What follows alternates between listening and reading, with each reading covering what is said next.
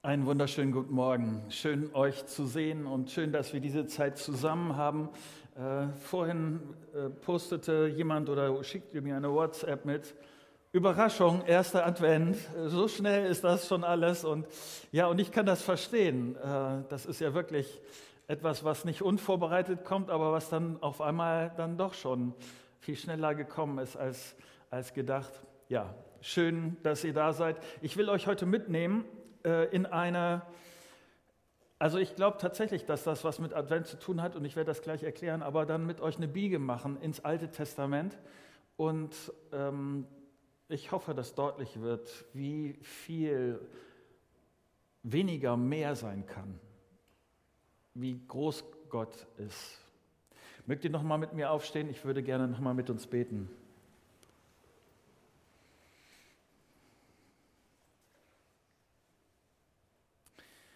Vater, ich danke dir dafür, dass du ein großartiger Gott bist. Ich danke dir dafür, dass wir in deiner Nähe sein dürfen, weil dein Sohn Jesus Christus gekommen ist. Das feiern wir, darauf steuern wir hin und danke dir dafür, dass er nicht nur Baby geblieben ist, sondern dass, dass er gekommen ist, um unsere Schuld zu tragen ans Kreuz und dass, dass es jetzt Vergebung gibt und Gerechtigkeit vor dir. Und ich bitte dich darum, dass, wenn wir jetzt uns Gedanken machen äh, über diese, dieses weniger ist oft mehr, bitte dich darum, dass, dass wir dich groß vor Augen haben und dass ich das erklären kann und dass du meine Worte benutzt. Darum bitte ich dich. Amen. Setzt euch gerne. Es ist schon so, wenn ich an Advent denke, natürlich ähm, hat das was damit zu tun, dass Jesus auf die Erde gekommen ist. Aber jetzt mal ähm, die, die, das, die Prinzipien, die da manchmal mitschwingen, ist unter anderem, dass Gott ent, sich entschieden hat, kleine an, mit kleinen Anfängen unterwegs zu sein, oder? Wie, ich meine, äh, wie, wie kann man das anders verstehen, als dass wenn ein Teenager-Mädchen den Sohn Gottes als kleines Baby zur Welt bringt? Wie, wie, das ist ja dann vorher passiert, wie, wie sie überrascht wird und denkt, hä, wieso ich? Und dass das so ein kleiner, unscheinbarer Anfang ist. Aber sie wird die Mutter Gottes. Und das ist ein Prinzip, das sich so fortsetzt. Also immer wieder, wenn du in der Bibel liest, ist das, als ob Gott Spaß daran hat, aus kleinen Anfängen etwas Gutes zu machen.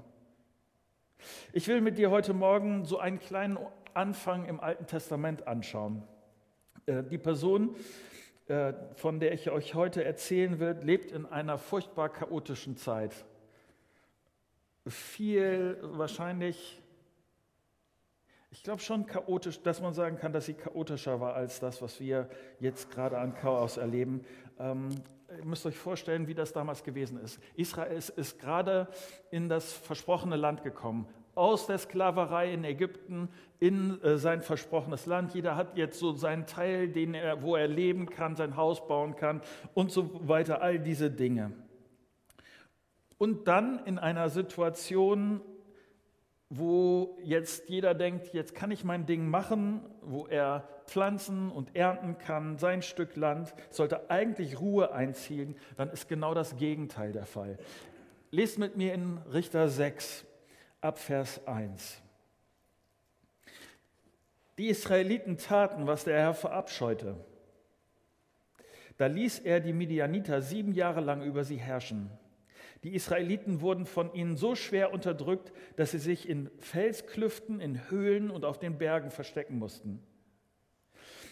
Immer wenn sie ihre Felder und, äh, in der Ebene bestellt hatten, kamen die Midianiter, die Amalekiter und die Benuinenstämme aus dem Osten, machten sich im Land bereit, äh, breit und vernichteten die ganze Ernte bis nach Gaza am Mittelmeer. Sie ließen nichts übrig, wovon das Volk Israel sich hätte ernähren können, und raubten auch alle Schafe, Ziegen, Rinder und Esel.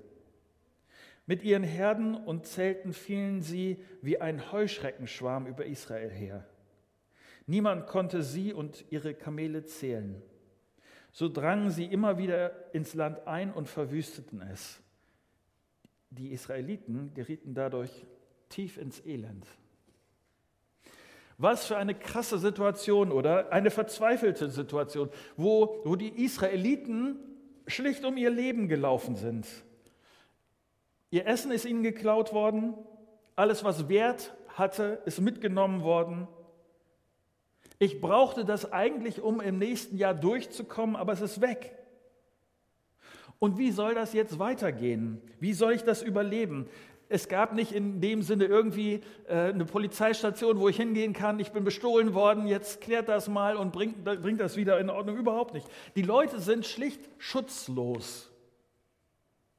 Eltern, die nicht wissen, was sie ihren Kindern den nächsten Tag zu essen geben sollen. Familien, die versuchen, in Höhlen zu überleben. Und das erlebt ein Mann, der heißt Gideon. Und ich möchte heute Morgen einen Teil seiner Geschichte mit euch lesen. Manchmal lese ich das in Abschnitten vor, manchmal erzähle ich auch und fasse das ganz kurz zusammen, was passiert. Aber ich will eine Sache vorwegnehmen, weil das mit Gideon genauso eine Geschichte ist von weniger ist oft mehr. Ich weiß nicht, wie du das wahrnimmst, aber ich äh, erlebe das auch so, dass wir in einer Gesellschaft leben, die sagt, viel hilft viel. Wenigstens ist das oft so, äh, sagen wir, wenn es beim Geld ist, beim Kontostand ist. Viel hilft viel. Also, wenn ich viel Einfluss habe, wenn ich die richtigen Leute kenne, wenn ich weiß, wie ich vorwärts kommen kann, wie ich erfolgreich sein kann. Und dann gibt es manchmal noch so, so Gemeindeleute, christliche Leute, die dann sagen, viel Glaube hilft auch viel. Und ich sage dir, diese Geschichte ist so ganz anders, so ganz anders. Ich will weiter mit uns lesen ab Vers 11 aus Richter 6. Der Engel des Herrn kam nach Ofra und setzte sich unter eine Terebinte auf dem Grundstück, das Joasch gehörte, ein Mann aus der Sippe Abieser. Joaschs Sohn Gideon drosch gerade Weizen in einer Kelter, um das Getreide vor den Midianitern in Sicherheit zu bringen. Da erschien ihm der Engel des Herrn und sagte, der Herr steht dir bei, du starker Kämpfer. Gideon erwiderte, ach mein Herr, mein, wenn Gott uns wirklich beisteht, warum geht es uns dann so schlecht? Wo sind all die Wunder, von denen unsere Eltern uns erzählt haben? Sie sagen, der Herr habe uns aus Ägypten befreit. Aber was ist jetzt? Er hat uns verlassen und den Midianitern ausgeliefert. Der Herr sah Gideon an und sagte, ich gebe dir einen Auftrag. Geh und rette Israel aus der Gewalt der Midianiter. Du hast die Kraft dazu. Aber wie soll ich Israel denn retten? rief Gideon. Meine Sippe ist die kleinste in Manasse und ich bin der jüngste in unserer Familie. Der Herr versprach, ich helfe dir. Du wirst die Midianiter schlagen, als hättest du es nur mit einem einzigen Mann zu tun. Ich möchte mit uns ein paar äh, Schwerpunkte in diesem Text angucken, nämlich äh, zuerst anschauen, wie ist äh, Gideons Situation und die Frage ist nämlich, wenn wenig da ist, was, was, was ist dann, wenn wenig da ist? Zum Beispiel wenig Finanzen. Gideon, muss man ganz schlicht sagen, ist ein armer Mann. Sein Boden, sein Land, eigentlich könnte es ihn gut versorgen, eigentlich würde er damit einigermaßen klarkommen, aber diese Überfälle, dass man ihm dauernd das wegnimmt, was er gerade erarbeitet hat, das macht ihn schlicht arm. Und immer, dann, wenn er das zusammen hat, dann die Unsicherheit und so, er weiß nicht, wie er in der nächsten Zeit seine Familie durchbringt. Immer wieder von vorne anfangen. Und so versucht er wenigstens zu retten, was zu retten ist. Aber er weiß nicht, wie es weitergehen kann. Seine Finanzen sind alles andere als, als gut. Das Zweite, was, was man hier feststellen muss, ist, der Gideon hat keine B-Vitamine, keine äh, wichtigen Kontakte, keinen Einfluss. Ich weiß nicht, ob du das kennst, dass ich habe wenigstens manchmal den Eindruck, wenn ich in Schwierigkeiten bin und ich kenne dann die richtigen Leute, dann ist mein Leben sehr viel einfacher, weil dann der eine oder andere für mich irgendwas drehen kann, äh, irgendwie einen Vorteil äh, äh, verschaffen kann, was es auch immer ist. Ähm, wenn man Gideon hier liest, dann betont er genau das Gegenteil. Er sagt hier, in unserem Stamm, Israel hatte zwölf Stämme und äh, äh, Manasse war einer dieser Stämme, äh, er betont, dass seine Familie die kleinste ist. Keine Kontakte, keine B-Vitamine. Und in seiner Familie ist er noch zusätzlich, und Gideon betont das hier absichtlich, er ist noch der Jüngste. Wenn er der Älteste gewesen wäre, irgendwie von mehr Bedeutung, aber er ist gerade der Kleinste in seiner Familie. Ich habe keinen Einfluss, dass ich irgendwas jetzt grundlegend ändern kann. Das geht einfach nicht. Das Dritte, wenig Unterstützung. Hier in Vers 25 äh, will ich weiterlesen. Da steht dieses, in der folgenden Nacht sprach der Herr zu Gideon, nimm den siebenjährigen Stier deines Vaters, das zweitbeste Tier aus seiner Herde, reiß den Altar Baals nieder, der deinem Vater gehört, und hau die Götterstatue der Ascherer um, die dort steht. Dann bau für mich, den Herrn, dein Gott, ein Altar an der höchsten Stelle eurer Bergfestung. Schichte das Holz der Statue darauf und bring den Stier als Brandopfer dar. Gideon nahm zehn seiner Knechte mit und führte aus, was der Herr ihm befohlen hat. Er tat es jedoch nicht am Tag, sondern in der Nacht, weil er Angst vor der Familie seines Vaters und vor den Männern der Stadt hatte.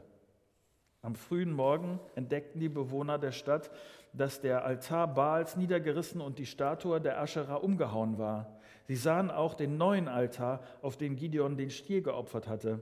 Was hat er getan? fragten sie einander. Man forschte nach und fand schließlich heraus, Gideon, der Sohn Joaschs, war es. Da forderten die Männer der Stadt von Joasch, liefere uns deinen Sohn aus. Er muss sterben, denn er hat den Altar Baals niedergerissen und die Götterstatue umgehauen. Joasch antwortete den Versammelten, wollt ihr etwa Baal verteidigen? Wollt ihr ihn retten? Wer für Baal kämpft, wird noch in dieser Nacht getötet. Wenn Baal wirklich ein Gott ist, dann soll er sich doch selbst dafür rächen, dass sein Altar zerstört worden ist. Weil Gideon den Altar Baals niedergerissen hatte, nannte man ihn von da an Jerub Baal. Das bedeutet, Baal soll sich an ihm rächen. Eine raue Zeit mit rauen Sitten. Ähm, und dies ist eine Geschichte von wenigen Leuten. Was hier ganz deutlich wird in diesem Zusammenhang ist, dass Gideon alleine ist. Die Leute in der Stadt, die ganze Stadt steht gegen ihn. Äh, die sagen, hier diese Götterstatuen, die, die, das ist doch das, was, was uns schützen soll hier in unserer Stadt. Der, der kann doch einfach nicht beigehen und die Dinger umhauen. Wo, wie stehen wir denn da ohne Schutz und was auch immer? Die Midianiter sind sowieso schon diejenigen, die unser Land platt machen und dann geht Gideon noch bei und nimmt uns unsere Schutzgötter weg. Wie, wie soll das gehen? Und sie sind gegen ihn. Und Gideon steht alleine da. Nicht nur das, sondern Gideon hat auch wenig Glauben. Ähm, ich weiß nicht, ob du dich noch kurz zurückerinnerst an einen der, äh, der ersten Abschnitte, die wir gelesen haben, wo Gideon, er bekommt den Auftrag von Gott und dann sagt Gideon, ähm, wo ist denn der allmächtige Gott?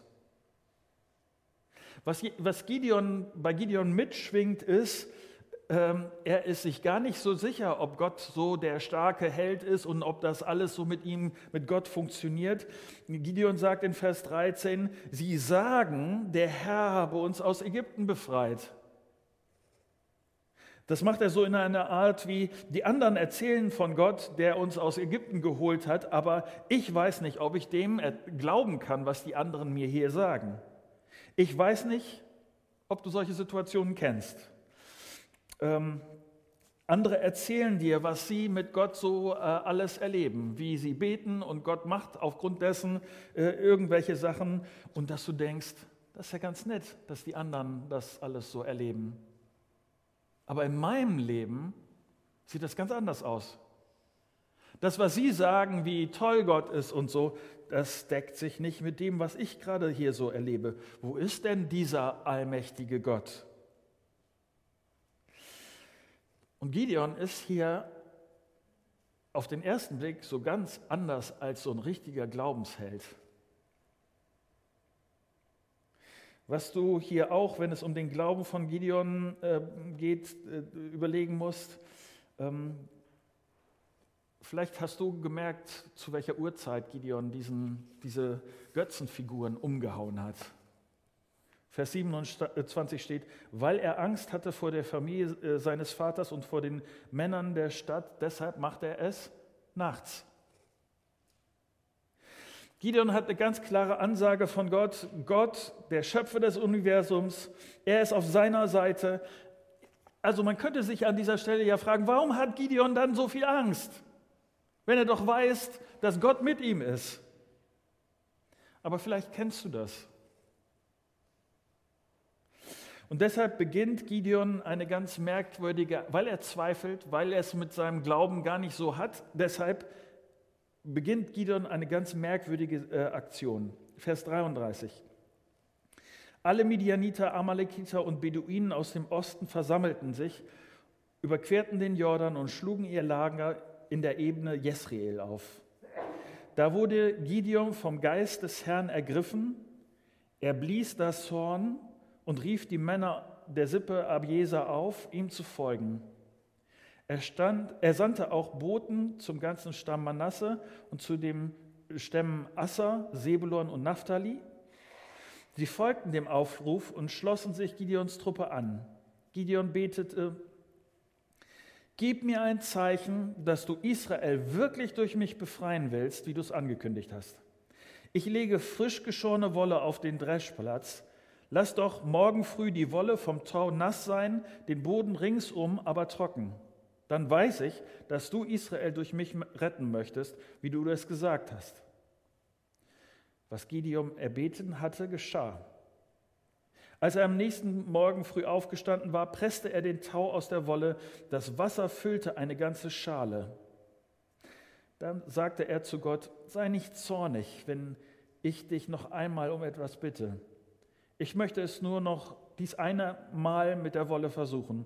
Lass, die, äh, lass sie trocken bleiben und den ganzen Boden nass vom Tau sein. In der folgenden Nacht erhörte Gott wieder sein Gebet. Die Wolle allein blieb trocken und auf dem Boden ringsum lag Tau. Ich will dich aufmerksam machen, kurz auf die Feinheiten hier die, die, dieser Beschreibung hier steht, dass Gideon vom Geist Gottes ergriffen war.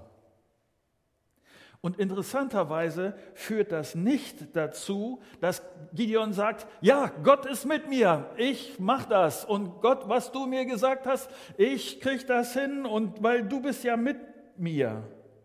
Gideon trotzdem, trotz allem zögert und er ist unsicher und er ist mit seiner Sorge beschäftigt. Manche Christen denken, wenn ich vom Geist Gottes erfüllt bin, dann werde ich Supermann oder Superfrau. Und Gideon, er ist vom Geist Gottes ergriffen und er zweifelt. Und das, sein Zweifel geht so äh, weit, dass er für mich einer der seltsamsten Experimente in der Bibel macht. Diese ganze Wolle, Tau und so nass äh, Geschichte er, Gideon sagt hier in Vers 36, gib mir ein Zeichen, dass du Israel wirklich durch mich befreien willst, wie du es angekündigt hast. Gideon hat vorher wirklich eine ganz klare Ansage bekommen, hat Gottes Wirken schon erlebt und trotzdem macht er hier, stellt er Gott auf die Probe? Es braucht diese zweimal, damit er wirklich klar sieht. Ich will das in Klammern kurz sagen, weil mir das manchmal begegnet, dass dieses, was Gideon hier macht, ist kein Experiment, das du nachahmen solltest. Wenigstens hoffe ich, dass du es nicht tun musst, weil das Gideon zeigt einfach hier seinen Unglauben. Es ist nichts, wo man sagen würde, klasse Gideon, dass du das hier so machst und dass du dieses Experiment machst. Überhaupt nicht. Sondern er misst, das ist sein Misstrauen der Ansage Gott gegenüber. Und ich hoffe, meine Hoffnung für dich und für mich ist, wenn, wenn Gott dir etwas sagt, dass du es einfach tust. um das nochmal deutlicher zu sagen, es ist kein Experiment, wenn du, wenn du Gott fragst, Gott, was ist dein Wille? Schau nicht auf Gideon das, was er hier tut. Das ist kein Muster, das man nachahmen sollte. Ich hoffe, ich habe das deutlich genug gesagt. Und interessanterweise ist dieses für mich, diese Situation, eine, ein Deutlichmachen von Gottes Gnade von seiner Freundlichkeit. Gott lässt sich auf dieses seltsame Experiment von Gideon ein. Wie groß und wie freundlich ist dieser Gott. Gott sieht, wie Gideon da am Ringen ist und Gott hilft ihm. Gott handelt mit einem Menschen, der kein Glaubenssuperheld ist, sondern ein Zweifler. Einer, der sich gar nicht so sicher ist. Aber ein Mensch, der sich trotz seiner Sorgen, trotz seiner Angst, er tut am Schluss dann doch, was Gott möchte. Und das hat Auswirkungen. Mein zweiter Gedanke ist nämlich, äh, Gott kann mehr, selbst wenn äh, ich am Anfang nur so wenig sehe. Was ist das Mehr? Es gibt ein Mehr an Vertrauen ja, Gideon hat so wenig Vertrauen, aber dieses wenige Vertrauen, dieses wenige Vertrauen nimmt er und bringt es zu Gott. Achtung, wenn du Sorgen hast, wenn du dir Angst, wenn du Angst hast, wenn du am Zweifeln bist vor dem, was kommen sollte, in welcher Situation auch immer du steckst, wenn du überlegst, wie Gott dich gebrauchen könnte, wenn du vor einem Schritt stehst, wo du nicht weißt, ob das, ob das jetzt dran ist, mutig zu sein, dann braucht gebraucht dich Gott, dann will er mit dir gehen, nicht weil du dich so disziplinieren kannst, weil du so eine starke Energieleistung zustande bringst, dir ein Stück mehr Glauben abringst oder was es, was es auch immer ist. Denn Gott braucht das nicht. Was ich hoffe ist, dass du mit dem bisschen, was du hast, dass du damit zu Gott kommst. Mit deinem Vertrauen, mit deinem Zweifeln, mit dem, was dir Schwierigkeiten äh, macht. Das gilt besonders für uns Bedenkenträger, für uns Zweifler, für die, die schnell, äh, schnell skeptisch sind und die es nicht so leicht haben, mutig zu vertrauen. Für die, für die das so ein mutiger Schritt bedrohlich ist, Gott sagt dir, vertrau mir. Mit den Vorbehalten, die du hast, mit den Bedenken, die du hast, mit der Angst, die dich beschäftigt, vertrau mir. Und wenn du mit Gott so gehst, ja, das bedeutet ein Risiko. Denn Gott ist ein ungewöhnlicher Gott. Aber eins ist sicher, Gott wird dein Vertrauen nicht missbrauchen, Gott wird nicht am Schluss sagen, Edge, jetzt habe ich dich reingeritten, seh zu, wie du selber klarkommst, sondern wenn er dir was sagt, wenn er von dir etwas will, wenn du in, deinem, in, in Gottes Wort klare Ansage siehst, dann, dann ist das zu deinem Besten und dann hilft er dir, diese Schritte umzusetzen, so einfach, wie es da steht. Deshalb mehr Mut. Ja, Gideon ist nicht mutig. Aber das, was er, was er kann, was er bringt, er stellt sich trotzdem auf Gottes Seite, tut trotzdem diese verrückten Dinge, die Gott von ihm will. Und das kann Gott gebrauchen. Gott nimmt Rücksicht auf Gideons Mutlosigkeit, als Gideon und seine Leute direkt vor dem Kampf stehen. Gideon braucht nochmal eine Ermutigung und erstaunlicherweise gibt Gott Gideon diese Ermutigung.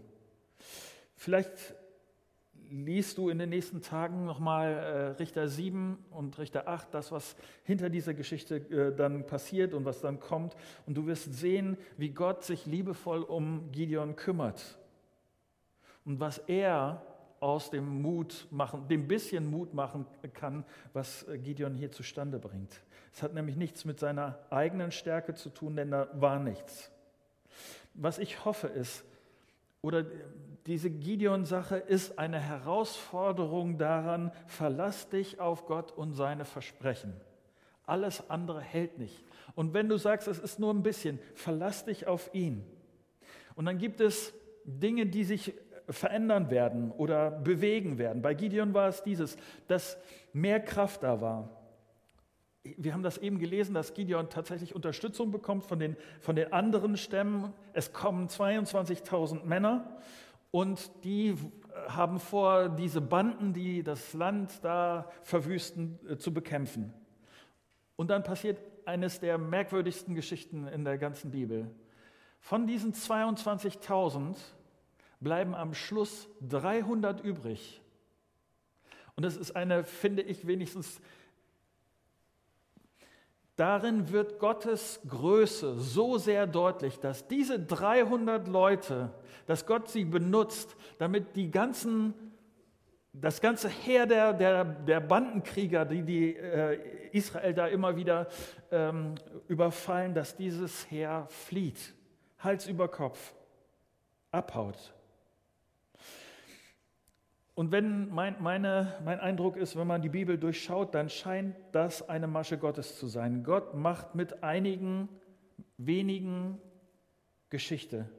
Gott verzichtet darauf, große, starke, perfekte Leute zu haben, die äh, dann der großen Masse vorstehen, damit große Dinge äh, dabei herauskommen.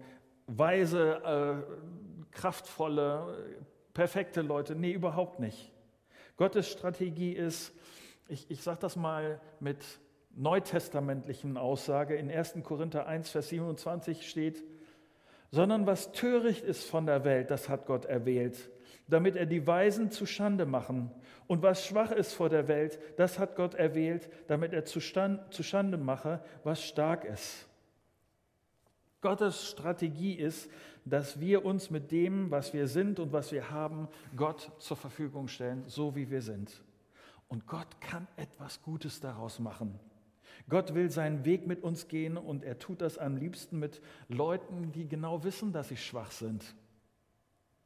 Es geht nämlich um seine Ehre.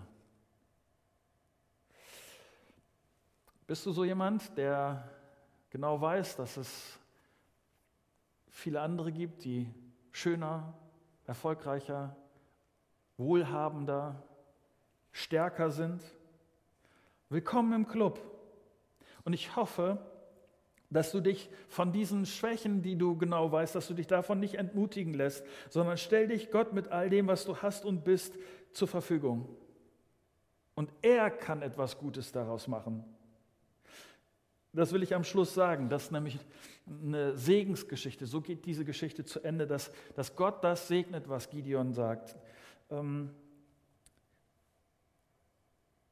Gideon erlebt mit seinen Leuten die Befreiung und die Plünderung. Ich habe das eben gesagt, dass er dieses Heer schlägt und äh, interessanterweise, dass die nicht wiederkommen, solange Gideon lebt. Das bedeutet Gottes Segen. Ja, es ist, wenigstens in meinem Leben, wahrscheinlich auch in deinem Leben, ist es nicht immer so ein kolossales Wunder. Es ist nicht immer, dass du genau siehst, jetzt hier Gott ähm, das und das und er greift ein und alles ist anders. Nicht immer, aber immer wieder erlebe ich das in meinem Leben, dass Gott eingreift und Dinge bei mir verändert. Dinge in, in meiner Lebensphase, bei anderen. Und ich glaube, dass er das auch in deinem Leben tun will. Noch einen Satz.